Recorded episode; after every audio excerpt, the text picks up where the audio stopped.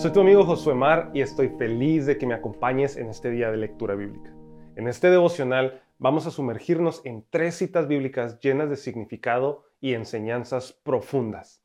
Vamos a comenzar en el capítulo 56 de Salmos. Aquí encontrarás una expresión sincera de confianza en Dios en medio de la adversidad. Vas a descubrir cómo el salmista nos guía a confiar en el Señor en tiempos de temor y aflicción recordándonos que Dios es nuestro refugio y fortaleza. Luego vamos a explorar el libro de Isaías. Aquí, estos pasajes, vamos a ser testigos de la poderosa intervención divina en la vida de un rey llamado Ezequías. Verás cómo Dios respondió a su oración y extendió misericordia, sanidad y promesa. Aprenderás que confiar en Dios en tiempos de desafío es una muestra de humildad. Y finalmente nos vamos a sumergir en Gálatas. Aquí esto es interesante. El apóstol va a compartirte su testimonio personal de transformación y mientras te ofrece un relato sobre su llamado divino, descubrirás cómo su encuentro con Cristo cambió radicalmente su vida y a raíz de ese encuentro su mensaje pudo trascender fronteras y culturas, incluso el tiempo. Así que te invito a que me acompañes en esta lectura y a medida que explores estas citas bíblicas, estoy seguro de que vas a encontrar valiosas lecciones para aplicar en tu vida diaria y en cada momento de tu vida. Pasemos juntos a esta lectura. Soy tu amigo Josué Mar y nos vemos pronto. El libro de Salmos, capítulo 56.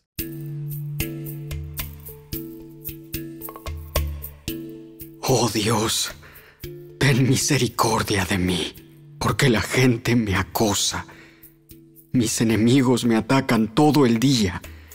Los que me calumnian no dejan de acosarme y muchos me atacan descaradamente.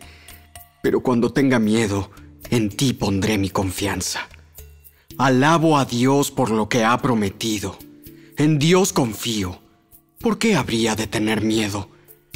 ¿Qué pueden hacerme unos simples mortales? Siempre tergiversan lo que digo. Se pasan el día tramando cómo hacerme daño. Se juntan para espiarme. Vigilan cada paso que doy, ansiosos de matarme. No permitas que estos malvados se salgan con la suya. En tu enojo, oh Dios, derríbalos. Tú llevas la cuenta de todas mis angustias y has juntado todas mis lágrimas en tu frasco. Has registrado cada una de ellas en tu libro. Mis enemigos emprenderán la retirada cuando yo clame a ti por ayuda. Una cosa sé, Dios está de mi lado. Alabo a Dios por lo que ha prometido. Sí, alabo al Señor por lo que ha prometido. En Dios confío. ¿Por qué habría de tener miedo? ¿Qué pueden hacerme unos simples mortales? Cumpliré los votos que te hice, oh Dios, y ofreceré un sacrificio de gratitud por tu ayuda, pues me rescataste de la muerte. No dejaste que mis pies resbalaran. Así que ahora puedo caminar en tu presencia, oh Dios, en tu luz que da vida.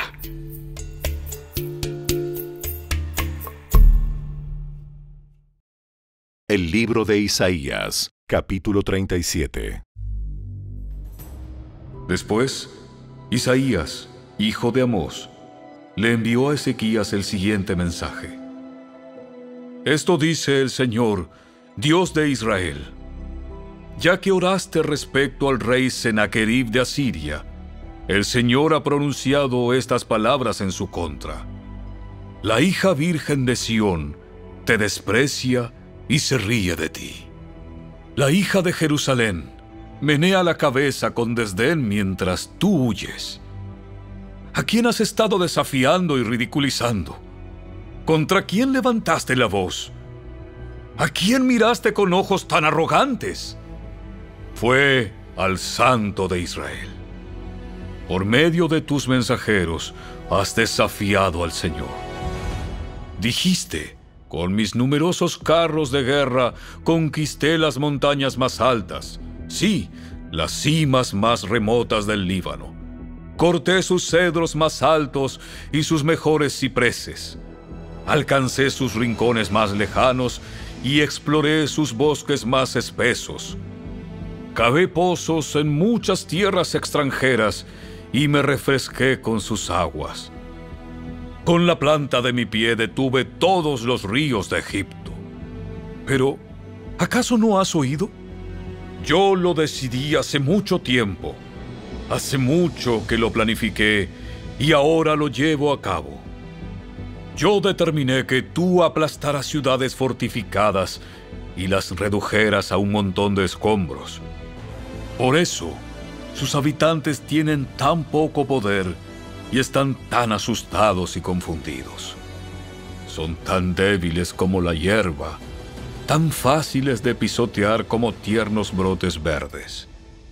Son como hierba que sale en el techo de una casa, que se quema antes de poder crecer alta y lozana. Pero a ti te conozco bien. Sé dónde te encuentras y cuándo entras y sales. Conozco la forma en que desataste tu furia contra mí. Por esa furia en mi contra y por tu arrogancia que yo mismo oí, te pondré mi gancho en la nariz y mi freno en la boca. Te haré regresar por el mismo camino por donde viniste. Luego, Isaías le dijo a Ezequías, Esta es la prueba de que es cierto lo que digo. Este año, ustedes solo comerán lo que crezca por sí mismo, y el año próximo comerán lo que de eso brote. Sin embargo, el tercer año, plantarán cultivos y los cosecharán, cuidarán de sus viñedos y comerán de su fruto.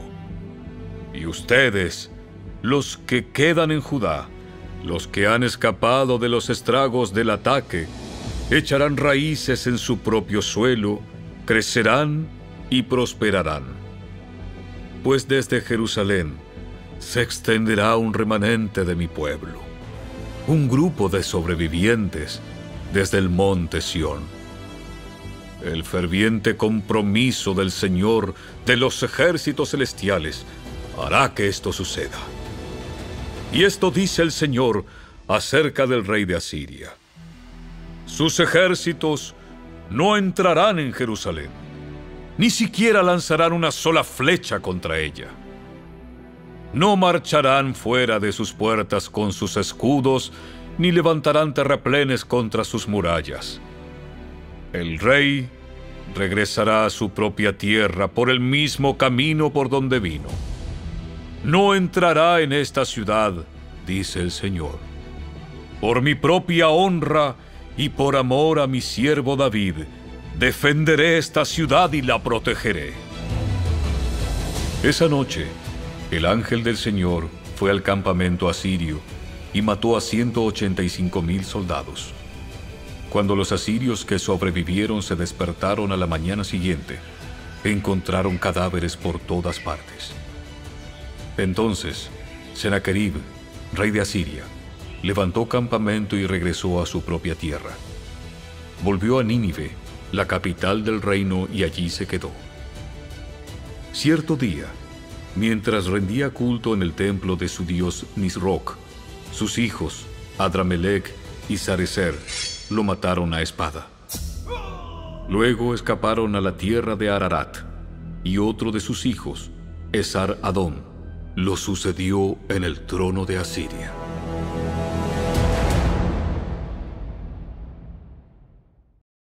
El libro de Isaías, capítulo 38. Por ese tiempo, Ezequías se enfermó gravemente y el profeta Isaías, hijo de Amós, fue a visitarlo. Le dio al rey el siguiente mensaje. Esto dice el Señor, pon tus asuntos en orden, porque vas a morir. No te recuperarás de esta enfermedad. Cuando Ezequías oyó el mensaje, volvió su rostro hacia la pared y oró al Señor. Acuérdate, oh Señor, que siempre te he sido fiel y te he servido con singular determinación, haciendo siempre lo que te agrada. y el rey se echó a llorar amargamente. Luego Isaías recibió este mensaje de parte del Señor. Regresa y dile a Ezequías, esto dice el Señor, Dios de tu antepasado David. He oído tu oración y he visto tus lágrimas. Te añadiré 15 años más de vida y te rescataré del rey de Asiria junto con esta ciudad. Así es, defenderé esta ciudad. Esta es la señal del Señor para demostrar que cumplirá lo que ha prometido. Haré retroceder 10 gradas la sombra del sol en el reloj solar de Acaz. Así que la sombra se movió 10 gradas hacia atrás en el reloj solar. Cuando el rey Ezequías se recuperó, escribió el siguiente poema. Yo dije, en la flor de mi vida tengo que entrar en el lugar de los muertos. ¿Acaso seré privado del resto de mis años? Dije, nunca más veré al Señor Dios en la tierra de los vivos. Nunca más veré a mis amigos, ni estaré con los que viven en este mundo. Se me voló la vida, como la carpa de un pastor en medio de una tormenta. Fue cortada como cuando el tejedor corta la tela del telar.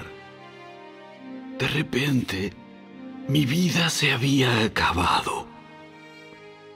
Esperé con paciencia toda la noche, pero me sentía como si unos leones me estuvieran despedazando. De repente, mi vida se había acabado. Mi delirio, gorjeaba como una golondrina o una grulla. Y después, gemía como una paloma torcaza. Se me cansaban los ojos de mirar al cielo en busca de ayuda. Estoy en apuros. Señor, ayúdame.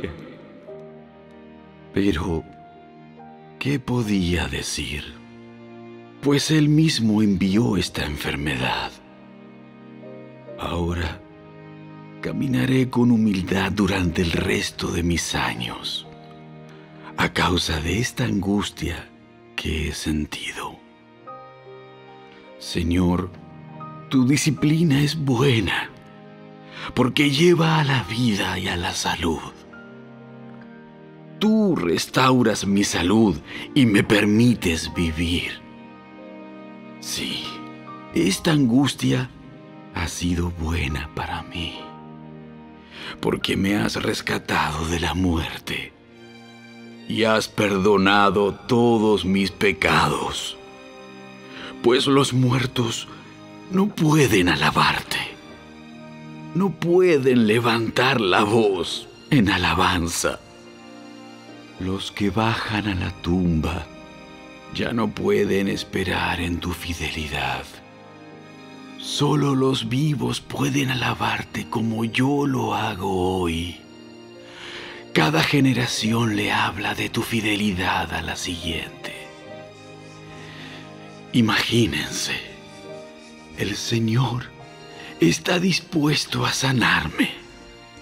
Cantaré sus alabanzas con instrumentos todos los días de mi vida en el templo del Señor. Isaías les había dicho a los siervos de Ezequías, Preparen un ungüento de higos y úntenlo sobre la llaga, y Ezequías se recuperará. Y Ezequías había preguntado, ¿Qué señal probará que iré al templo del Señor? El libro de Isaías, capítulo 39. Poco tiempo después, Merodac Baladán, hijo de Baladán, rey de Babilonia, le envió saludos a Ezequías junto con un regalo. Se enteró de que Ezequías había estado muy enfermo y que se había recuperado. Ezequías quedó encantado con los enviados de Babilonia y les mostró todo lo que había en sus casas del tesoro. La plata, el oro, las especias y los aceites aromáticos.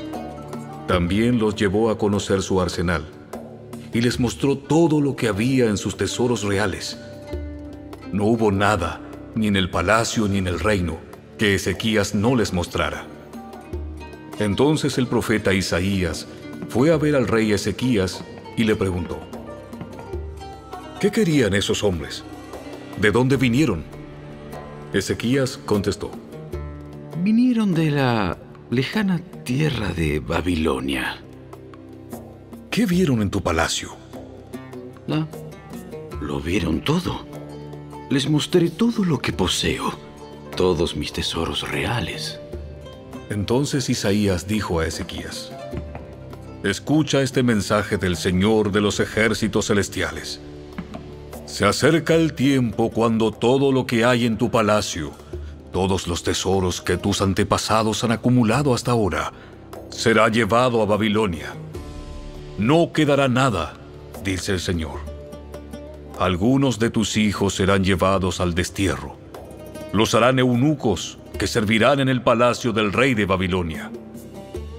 Entonces Ezequías dijo a Isaías, Este mensaje que me has dado de parte del Señor es bueno.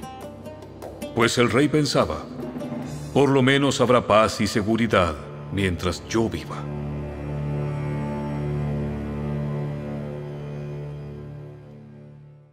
La carta del apóstol Pablo a los Gálatas, capítulo 1. Amados hermanos, Quiero que entiendan que el mensaje del Evangelio que predico no se basa en un simple razonamiento humano. No recibí mi mensaje de ninguna fuente humana ni nadie me lo enseñó. En cambio, lo recibí por revelación directa de Jesucristo. Ustedes saben cómo me comportaba cuando pertenecía a la religión judía y cómo perseguí con violencia la iglesia de Dios Hice todo lo posible por destruirla. Yo superaba ampliamente a mis compatriotas judíos en mi celo por las tradiciones de mis antepasados. Pero aún antes de que yo naciera, Dios me eligió y me llamó por su gracia maravillosa. Luego, le agradó revelarme a su Hijo, para que yo proclamara a los gentiles la buena noticia acerca de Jesús. Cuando esto sucedió, no me apresuré a consultar con ningún ser humano. Tampoco subí a Jerusalén para pedir consejo de los que eran apóstoles antes que yo. En cambio, me fui a la región de Arabia y después regresé a la ciudad de Damasco. Luego Tres años más tarde, fui a Jerusalén para conocer a Pedro y me quedé 15 días con él. El único otro apóstol que conocí en esos días fue Santiago, el hermano del Señor. Declaro delante de Dios que no es mentira lo que les escribo. Después de esa visita, me dirigí al norte, a las provincias de Siria y Cilicia, y aún así las iglesias en Cristo que están en Judea todavía no me conocían personalmente. Todo lo que sabían de mí era lo que la gente decía. El que antes nos perseguía, ahora predica la misma fe que trataba de destruir. Y alababan a Dios por causa de mí.